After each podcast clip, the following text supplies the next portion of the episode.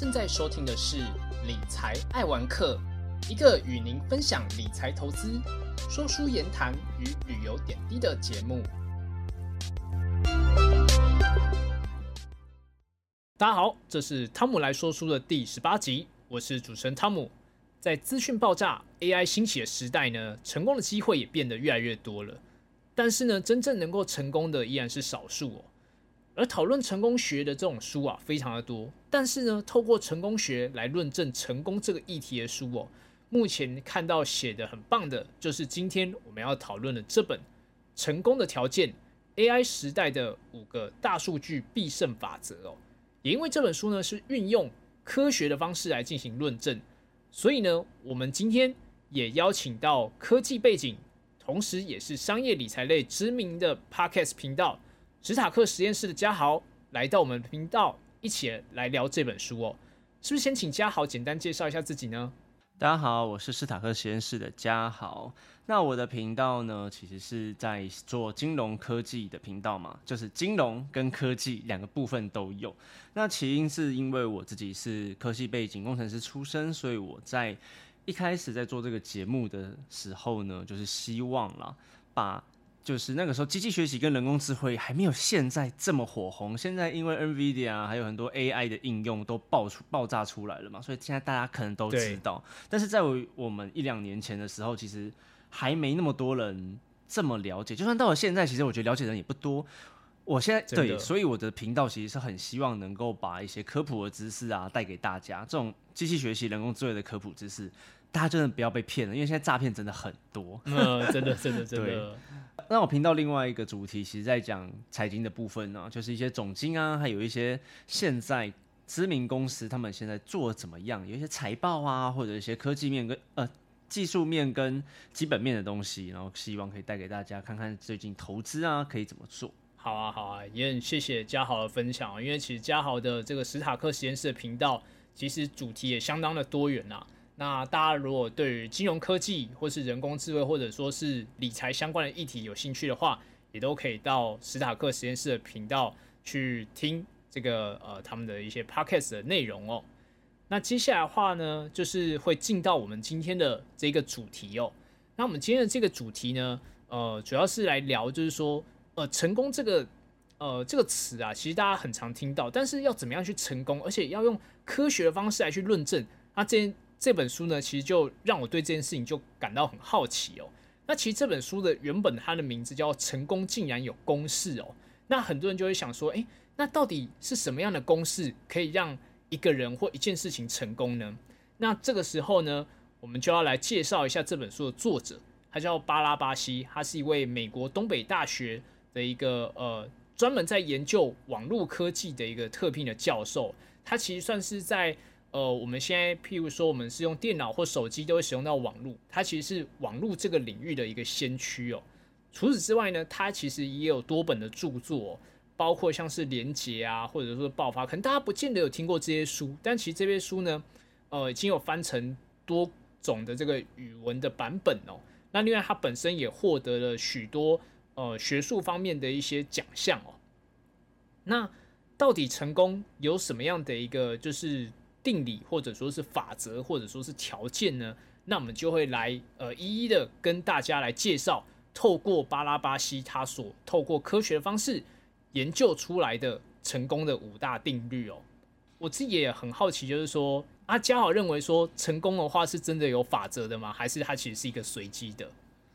如果是看这本书之前啦，因为。就是我会觉得成功可能会有一些先决跟后天的一些搭配，比如说我们听过最著名的例子就是什么一 percent 的天才加上九十九趴的努力嘛，对，就是会有这这方面的想法一开始的时候了，对，那其实，在。几个月之前，我不知道你有没有看那一篇，就是那个谁啊，老高，对。他有说成功是运气，对，是 那个也是一种，那个也是一种解释。可是它就是跟爱因斯坦的这个名言完全相反，九十九趴的努，九十九趴的天分嘛，加一趴的努力，对对，所以我会觉得说，不管哪一个方程式啦，可能。都会，我觉得这些方程式都是由前人他们的经验啊，或者是他们过去的一些历史背景，然后统计而成的方程式，但不见得每个都一样。但我觉得这个作者也蛮蛮酷的啦，就是把一些觉把一些可能相同的部分，把它同整起来给我们看。我们会看想看这些成功学，那势必就是我们自己想成功嘛，所以其实。我们看这本书也是看一下，说，哎，这个作者大概同整以前的人大概是怎么样子，所以我觉得蛮有趣的，而且他用了蛮多数据，就是对一些虚无缥缈、看够虚无缥缈的人，就是哎，我们可以换一个口味，看看这一本书啦。这本书写的作者，这本书的作者，我觉得他写的蛮右派的，所以如果是喜欢就是努力就会得胜、有美国梦的人，就是可以看一下。嗯，对。因为其实，在作者他本身有提到哦，就是呃，他其实第一条定律就是说啊，你的表现呢能够为你带来成功，但是呢，如果说就是表现的这个优劣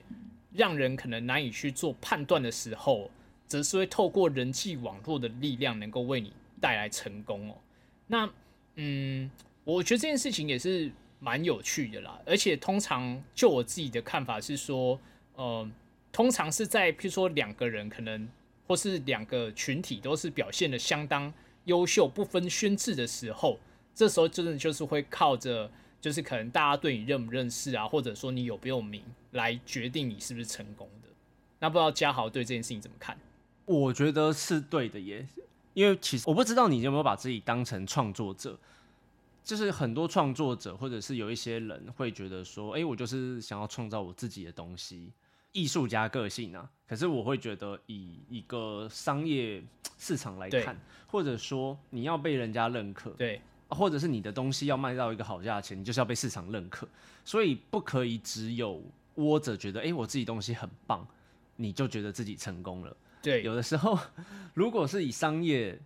的角度来看的话，大家觉得你很棒，那可能你还是很棒。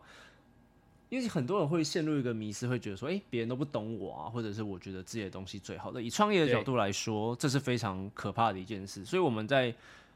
嗯管理课程的时候，或者是一些创业家在思考自己的商品的时候，一定要去做市场调查，或者是听听多数人的意见，而不可以只有少团少部分的团体啊，少数人觉得自己很棒，那就是很棒。如果闷着头一直做自自己觉得很厉害的东西。那往往可能失败的几率也很高。对，真的，真的，真的，因为其实像真的就像嘉豪说的啦，就是对于像我们这种创作者来说，其实真的这件事情就很明显。譬如说，可能，比如有可能有些人他可能想要接业配好了，那通常厂商就会看说，哎，那你的这个呃流量如何啊？那你的不重复下载数如何啊？等等之类的一些，就是跟呃你的节目的人气的一些指标，他们就会想要了解说，那你。到底是不是一个呃成功的节目？那就会透过这些指标去做一个判断。对，对啊，就变成说，好像可能明明大家都可能都是在做 podcast，大家都是在录音，但是最后总是会有一些节目它是相对比较有名、比较成功的，但有些可能就是呃它的名气还没有展现出来，但也许它的节目呃其实跟有名的节目的制作品质其实不相上下的，就。也也是有这样的一个情况的产生，对。除此之外，除了硬实力之外啦，有的时候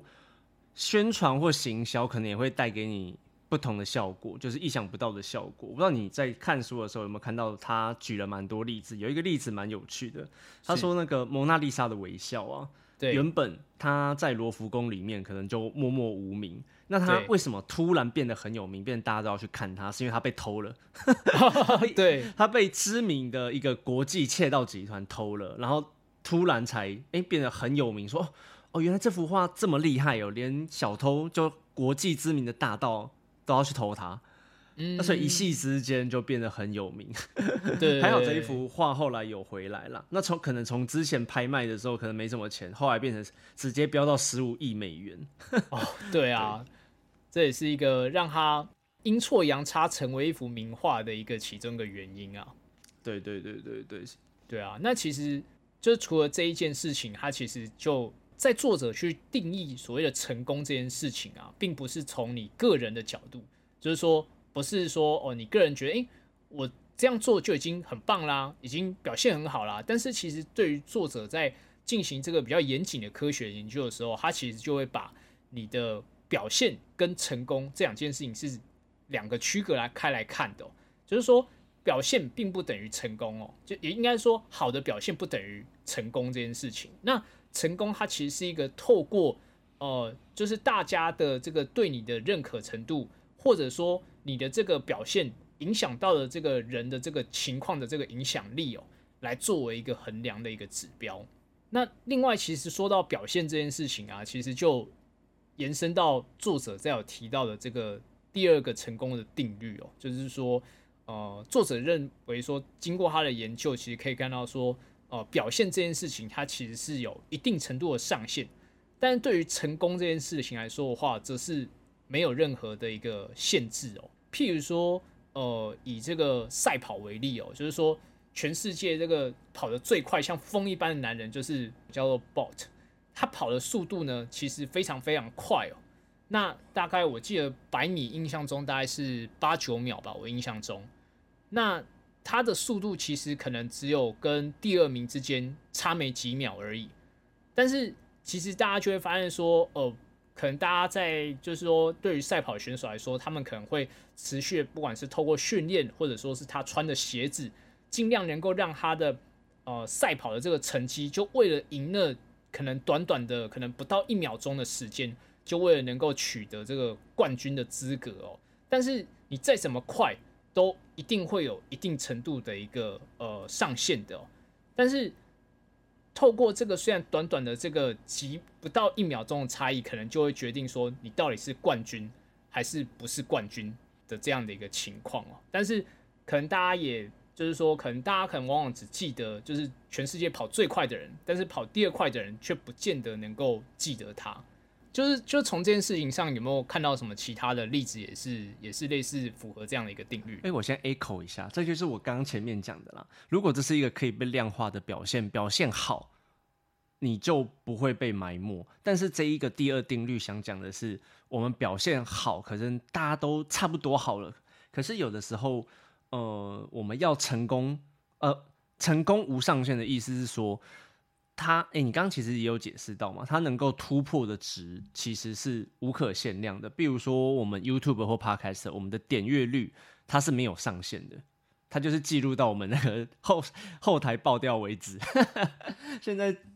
YouTube 最多的点阅率不知道是谁吼，就是点阅率最高的几个都是歌曲。然后都是数十，都是数十亿下载，所以这个成功没有，只有一个十十二十二点七十亿，所以它是非常非常大的一个数字，对，它单位是十亿，对，所以其实成功无上限的意思就是我在我们这种资讯会被记录的年代啊，你赚的钱还有这种点阅率的东西，都是会一直累积，一直累积，不断下去的。可是我们人体的一些呃。表现它是会被我们限制住的，对，像书刚刚书有其实里面有讲过，比如说百米赛跑好了，人类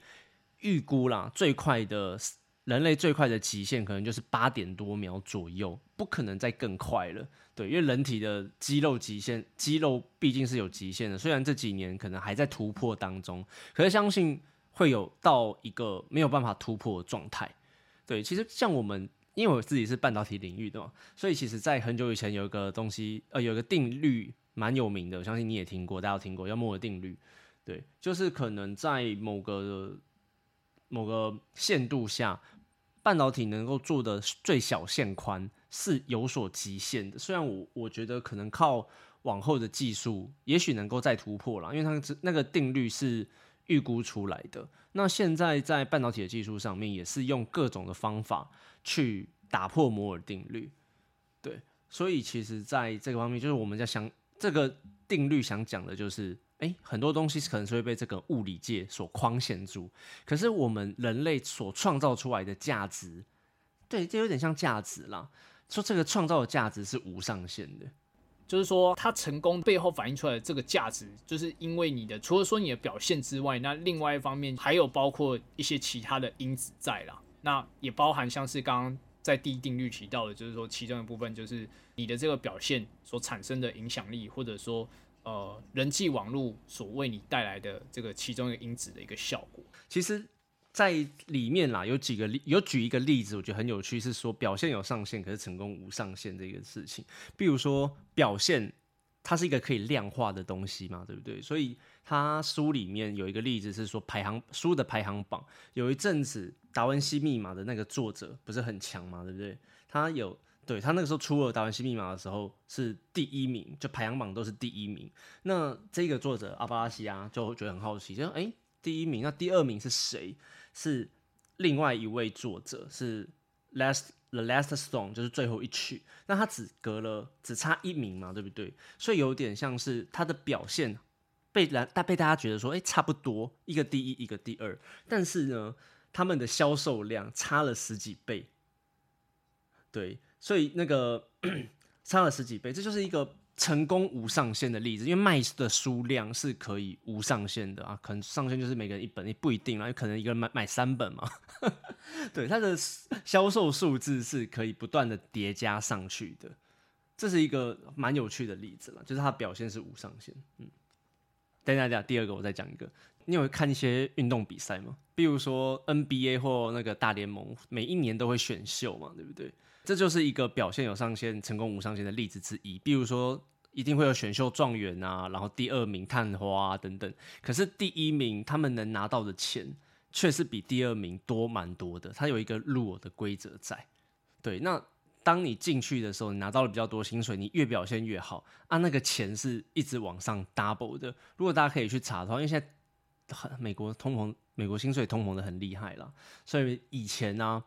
年薪三十麦美元，就三百万就已经很多，三千万就已经很多了。现在他们一年都四五十、四五千万，对，在在领的，对，一年哦，所以他就是一个成功无上限的例子之一。更何况他们不只是领球队的薪水，他们还会去领很多代言啊、广告啊等等等。像 Michael Jordan 现在的鞋子都还在出，那他都退役多久了？他，但是他那个时候的表现。有够神啊，对不对？那他的后面带来的后续赚钱的那个，就一直在赚，一直在赚，一直在赚，所以他的成功是无上限的。虽然有些人会讨论说，嗯，这样就是成功吗？可是以这本书的作者来说，这些能量化的数值就是一个成功的定义之一。对，所以我才会一直说这本书很右派，就是这样子。我看完这本书最大的感想就是，嗯，这是一个右派学者写的书呢。对他，因为他就是从一个很商业、很很世俗的一个角度来去衡量成功这件事情啊，就是不是说什么哦，我可能是追求就是这这这这个这个这个我们没有讲在前面，这个我们没有在前面。如果你今天想看到这本书上，或者是我们今天讲说什么哦，你的心灵满足就代表你的成功哦，你今天完全听不到哦，不好意思，你今天会听到很多数数很世俗的东西，很多数数字啊，或者是什么金钱啊。对，确实确实，他他这本书有有一些前提假设在啊，所以你就会发现说，如果你有真的去看这本书的话，你就会发现，嗯，他的衡量指标都超市值。对，可是我喜欢，对，就是这样子。那其实延续刚刚嘉豪提到的这个，不管是这种呃运动方面赛事的这种选秀，或者说是 Michael Jordan 的案例啊，其实就可以延伸到成功的这个第三的定律哦，也就是说，他这边提到是说，呃，过去的成功去乘上适存度这件事情。那就可以等于未来的成功，也就是说，呃，成功的背后，它其实是有一些关键的因子哦。就是说，作者他去研究的话，其实他就有发现说，有一个所谓的优先连接这件事情，能够来去有点像是一个关键的因子吧。就是说，只要你的这个优先连接在一定程度的这一个适存度的条件之下，那可以让你过去的成功能够一直延续到未来的成功哦。要不要先跟观众解释一下？像是过去的成功这个例子是什么意思？这个词的意思大概是什么？作者想表达什么意思？就是因为你的表现，你可能譬如说透过就是呃，譬如说可能是成名，或者说是就是让大家能够更更了解你，而为你带来的这个呃成功的情况之下，就是说你等于是过去已经有一个嗯成功的一个经验或是基础的情况之下。来搭配到，就是说，譬如说，可能你过去的成功经验，但是在可能一个呃新的时空环境里面，但是因为你本身有一些呃算是过去成功，但是有些先天的一些优势的情况之下，能够为你带来未来的一个成功。就是这边我再举举几个例子，就是蛮贱的一个什么叫做过去的成功，就是大家会觉得说，哎，我们提到了 NBA 或者是以前考大学，那个都是以前的努力嘛。那有没有一些比较偷鸡的方法？在书上其实有提到一个啦，比较投机的方法是，他举 Kickstarter，它就是一个美国最大的募资网站。募资的意思就是可能我们创业家有没有？那我们的产品可能在一个半半成品的时候，我就放到网络上卖。那我会需要大家的资金，我会说服大家说，诶，我这个东西我的想法很好，你们给我钱，那我就会把这个产品生出来。Kickstarter 就是美国最知名的募资网站。那台湾的话就是像。那个泽泽啊，对对，泽泽，那就是一个台湾比较知道的。那他举的一个桌游的例子叫爆炸猫 （Explosion Cat） 吧，没记错的话。然后他什么叫他自己创造了一个过去的成功？这是什么意思呢？因为其实很多的募资专案都最后都是没有人贡献为就死掉了，超级多。对，那一开始的时候，这个团队就直接。注入了一堆钱进去，它就变成了一个过去的成功的案例。所以啊，他在开始的八分钟哦，就达成了一万美元的募资目标。对，那大家可能对，那可能就会有一些民众觉得，哎，这东西有一万美元呢，那是不是很厉害？就一直投，一直投，一直投，最后他募到了三百万美元，对，就很厉害。那他的口碑是怎么建立的？也也许不是因为他投的广告多，那其中一个就是过去的成功，就是他自己先帮自己注入了钱，而且大家是看得到那一笔钱的。那适存度呢？因为这个词有点难懂，要不要跟大家解释一下什么叫适存度？你过去的成功经验，在现在这一个时空背景下，它能够让你有点像是延续这个成功的一个因子吧。我我解我讲一下，因为这本因为它的原文是 fitting 这一个字这一个词，它指的就是你是否可以在这个环境下持续的生存，它是一个 waiting，就是一个权重。对，比如说我很喜欢达尔文主义，适者生存就是一个意思嘛，对不对？一个很耐热的，我很适应热的人，那我去寒冷的地方，我一定会挂掉，因为我是习惯热夏天的人。对，那我们又回到刚刚。球员啊，或者是一些 NBA 的例子，像像我们刚刚讲选秀状元好了，他们为什么会变成第一个被挑的人？就是因为他们以前高中的时候打得很好，这就是过去成功的意思。他们以前很好，所以他被我们第一个被我们现在球队第一个选到，那他就会变成选秀状元，他的知名度会很高，薪水领的比较多。但是如果纵观回去看的话，选秀状元一定会变成未来领最多薪水的人吗？不一定哦。这就是四，这就是四纯度的意思。他可能会因为对不嗯不太适应那个环境，因为后面一定会越来越高压嘛。你进入 NBA 跟你高中打打篮球一定不一样啊。那还有你后面的努力，比如说你有可能进去就放松了，然后就开始吃东西，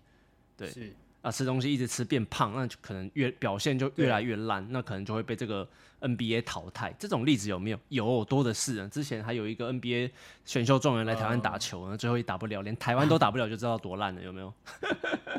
这就是变成没有成功，未来没有成功的例子。那其实像台湾，我们大家呃升学制度下，一定也会有很多这种例子，比如说高国中考高中啊，高中考大学，过去的成功，比如说。你在高中的时候都考得很好，你可能是前前几名进台大，这就是过去的成功。但是这种人进台大之后就一定很厉害吗？对，他以后的适存度，如果他没有拼命的把自己努力把自己的能力弄起来的话，他的适存度可能就是一个比较低的数字。那这样子乘起来的话就不会成功。比如说有些人进了台，比比如说有些进不要不要讲台大啦，有些人进了大学之后，可能就什么哦玩四年啊，然后都不认真啊。那那他们出去要干嘛？可能就没有办法有一个比较好的待遇，或者是他自己也觉得自己很失败。这种例子有没有？多的是。对啊，对，真的，真的，真的，就变成说，要如何一直保持你的这个有点像是成功的竞争优势吧？就是说，等于是你必须要一直呃不断的去持续的去呃精进啊，然后或者说是应该说它还是有一些就是像刚刚提到的一个。就是先决的一些条件啊，那才能够让你就是过去成功，但是不会说就是呃小时了了，大未必佳的这种情况产生。对，那其实还有另外一个例子，我也觉得蛮有趣的，就是这种过去的成功啊，也会让我们有点迷失啦，就是会觉得说，哎，他以前过去成功，我们就一定觉得他以后也会很棒。那以前如果不成功的人，以后一定都不棒，这就是一个迷失，就不一定。对，那他举书里面举的例子是 J.K. 罗琳，我我不知道你有没有看到这个例子，很有趣。他就说 J.K. 罗琳他很红的时候啊，他就匿名写了一个小说，写了一个犯罪小说，叫做《杜鹃的呼唤》。然后他匿名，然后又是把自己包装成一个，他说他自己是一个退伍军人啊，所以他写了这个犯罪小说。退伍的老男人，就听起来非常的不有趣，对，会变成一个不有趣的人设包装。那可能出版社看到这个小说啊，或者是看到这个人设，作者的人设，就觉得哦，这个好无聊，哦，就丢到旁边去。那只但是 J.K. 罗琳在当时已经是一个叱咤风云的作者了。那他后来就是就出来说，哎，这个是他写的书，所以他就这本《杜鹃的呼唤》就从完全没有人要买。突然变成国际的畅销作著作，对，那这就是一个人类会有迷失的问题啊，就是我们可能会太去注重过去的成功，而不去知道说它的本质是什么。对，他明明是同一个作者，同一个用词，那虽然可能有人会就是听到这边的有一些听众可能会说没有啊，他可能不不擅长那种题材啊，所以一开始很无聊。那如果是这样的话，他为什么 J.K. 罗琳说是他的之后，他就变大卖了？所以，像盲目的人还是很多嘛，对不对？对啊，对啊，就是有点是去卖这一个呃作者他的头衔的感觉，而不是这个东西本身。就有点像是有些名人会去代言一些产品，但也许那产品本身品质可能不是那么好，但是大家就是卖着这个呃，就是名人的光环，或是名气，或是头衔，去买这个东西。这样，对，所以就是过去的成功虽然很重要，但是。这个东西是你你要努力的，但也有一些小 tricky 的地方，是大家可以思考一下，怎么把自己包装成自己过去也许是个很成功的人，也可以自己想象。好，你继续带第四个吧。呃，大概前面三个定律哦，其实大概比较多都是呃偏重在个人的这个部分的这个呃，原像是成功的这个呃就是法则吧。那在第四个定律的话，它就更从个人的角度扩大到。整个团队哦，也就是说，呃，他这边提到的这个定律是这样，就是说，团队的成功呢，它其实会需要一些特定的呃元素，包含像是多元性啊、平衡。但是呢，往往在大家在记得这个团队成功的功劳的时候，可能往往只会想到是这个团队的呃 MVP，或者说是这个团队的领导者，就是说他可能是只会归功于特定的个人这件事情哦。那嗯，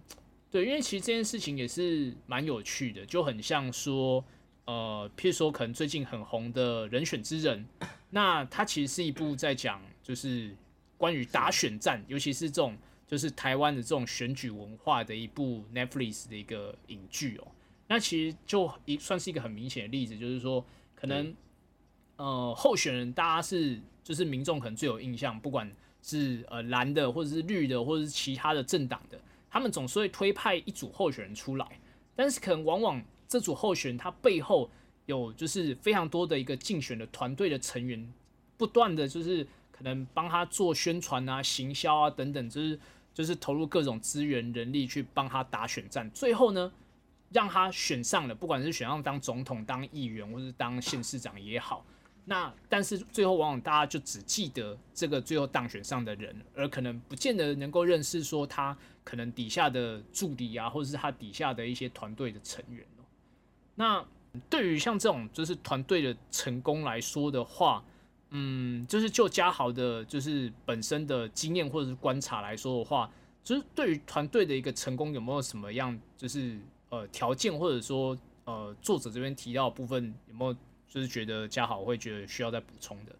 嗯，说补充吗？我觉得以经验来说啦，因为我创了蛮多次业的，我会觉得以团队来说，每个成员真的很重要，然后多元性啊，还有一些刚刚你讲到那些多元性跟平衡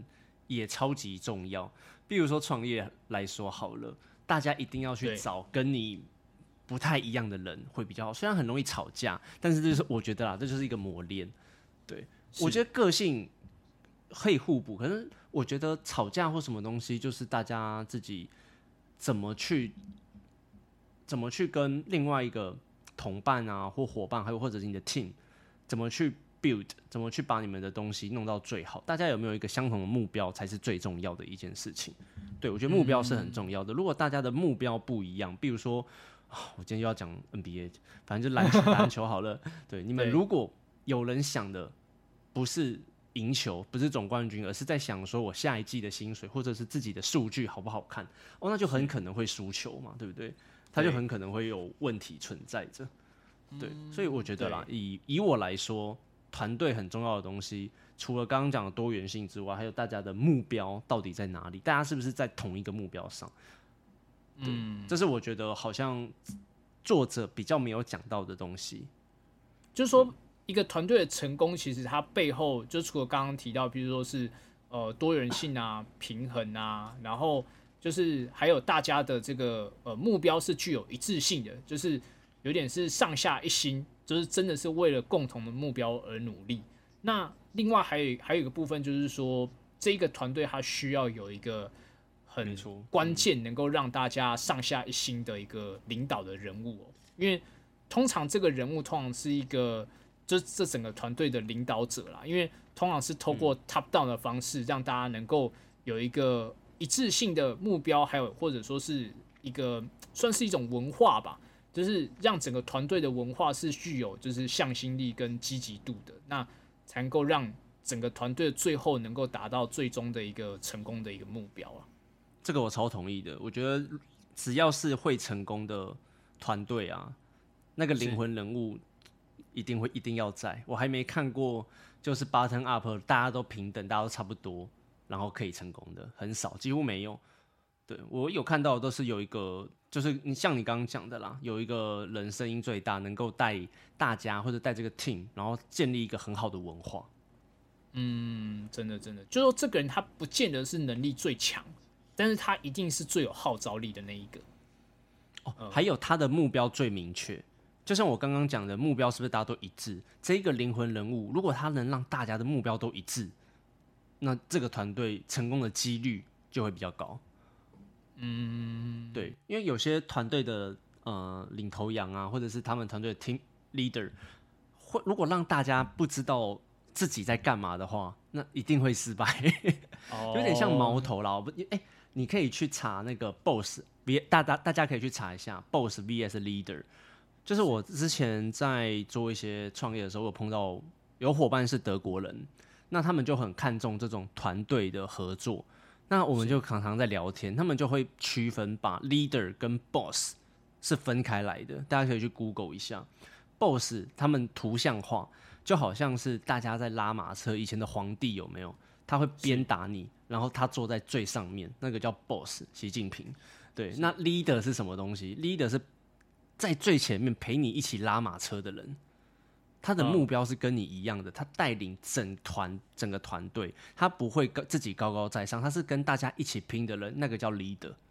嗯，对，所以大家要知道说，哎，boss 跟 leader 可能是不一样的。那我们刚刚讲的灵魂人物，可能就是那个 leader，他他会最知道怎么做，然后方向在哪里，但他可能不是最强的，他力量可能跟大家差不多。对，嗯，是，对啊。如果说刚好那个。有想要创业或者正在创业，或者说正在组建团队的这个听众，我觉得，我觉得这一段，我觉得是呃蛮值得去就是深思，或者说是去看这个部分的啦。因为我觉得这个部分确实是呃作者啊，或者说目前就是大家的经验看到，确实有这一些成功的一个要素存在这样子。那最后的话就是第五个这个成功的定律哦。其实就是除了前面所提到的部分之外，最后一个关键的呃要素就是在于说创意跟执行力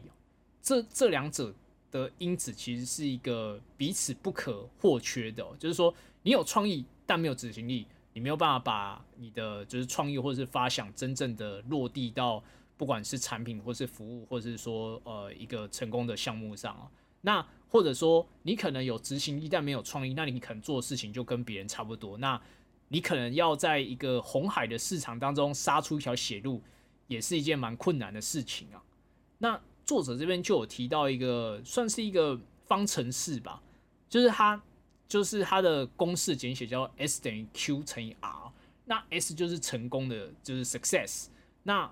Q 跟 R 是什么呢？R 就是一个乱是一个随机的一个点子哦，那我我姑且就把 R 这件事情当做是一个创意的点子好了。那 Q 的话，它就是指说每个人他天生的一个才华的这个高低程度。哦不过作者这边他是假设说每个人的这个 Q 的这个系数哦是呃一辈子不变，但是这个 Q 系数会因为就是说你可能从事的产业啊，或者说环境而产生差异哦。那就是说，嗯，虽然说可能就是一些创意或想法，可能不见得是。呃，常常会有，甚至有时候它是一个很随机出现的。但是，呃，另外一方面是说，就是等于说从成功这件事情，就是我们去，呃，有点像是去归纳吧。就是说可以发现说，创意跟执行力这两者之间就是缺一不可。那不知道说嘉豪怎么看这个定律？其实我觉得这个就有点像是很前面讲的努力跟天分嘛，只是这边不会说什么只有百分之九十九的。呃，努力啊，然后一趴天才或者是什么，都是靠运气之类的。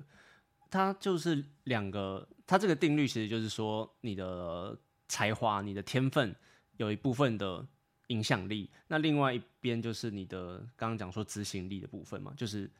你努力。那努力这个天分我们不能控制，我们人类只能就是如果你很烦的时候，记住一句话，你控制你能控制的东西就好了。你的成东西如果一直没有办法成功。那你可以想一下，你努力到底有没有办法？那最后一个定律其实就是说，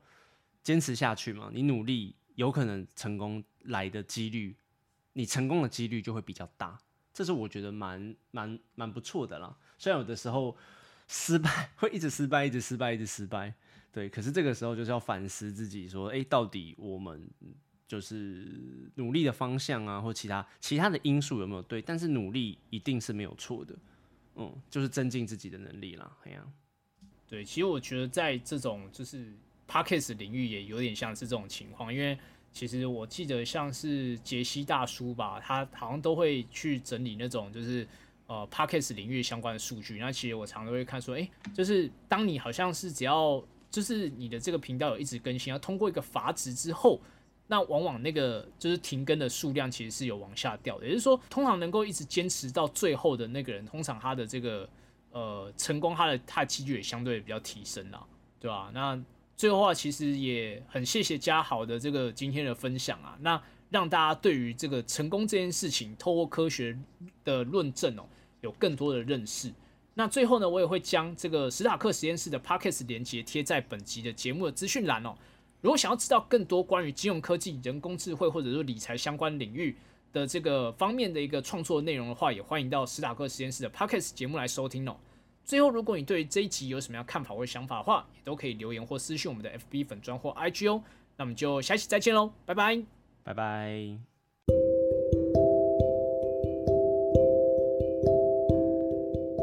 以上是本集的节目，谢谢各位听众的聆听。如果喜欢理财爱文科的朋友，欢迎大家订阅，并在 Apple Podcast 留下五星评价与留言，也可以追踪本频道的 IG，